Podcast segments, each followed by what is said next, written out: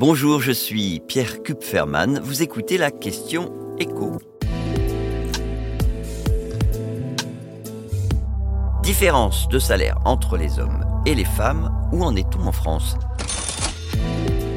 Cette euh, journée internationale des droits de la femme, je vous propose de faire le point sur un sujet majeur, les différences de salaire selon le genre, avec les derniers chiffres de l'INSEE en la matière. On commence avec euh, le salaire moyen, tout type de contrat confondu, plein temps, mi-temps, quart-temps. En 2021, on n'a pas encore les chiffres pour 2022, un salarié homme gagnait en moyenne un peu plus de 2000 euros net, c'est-à-dire 500 euros de plus qu'une femme. Ça fait 24% de différence. Différence considérable évidemment, mais qui s'explique par le fait que les femmes travaillent plus souvent à temps partiel que les hommes, alors parfois par choix, parfois aussi parce qu'elles ne trouvent pas d'emploi à plein temps. Maintenant, si on compare à temps de travail équivalent, ça donne quoi? Ben, Pour le savoir, l'INSEE a fait le calcul en regardant le salaire moyen que toucheraient toutes les femmes et tous les hommes s'ils travaillaient tous à plein temps. Pour les hommes, ça donne une moyenne de 2689 euros net contre 2292 euros pour les femmes. Ça fait donc quasiment 400 euros de différence. Dit autrement,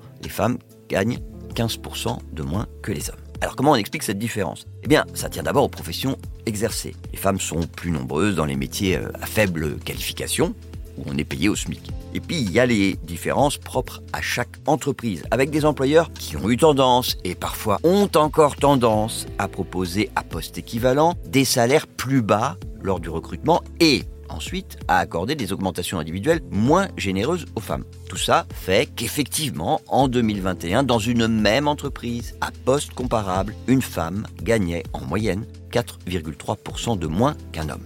Mais ce qu'il faut noter, c'est que d'une façon générale, les différences de rémunération sont plus importantes chez les salariés les plus âgés et plus faibles chez les plus jeunes. Ça veut dire clairement qu'on s'améliore avec le temps. Mais bon, on s'améliore lentement, hein, parce que pour vous donner l'idée, en 1995, les femmes gagnaient, on est toujours sur cette notion de à temps plein, pour faire la comparaison, 22% de moins en moyenne que les hommes.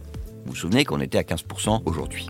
Donc le fossé, il s'est réduit d'un tiers en un quart de siècle. Alors, ce qui est sûr, c'est que le meilleur moyen de réduire cette différence, c'est d'ouvrir davantage aux femmes les métiers et les fonctions où les hommes dominent et où les salaires sont les plus élevés.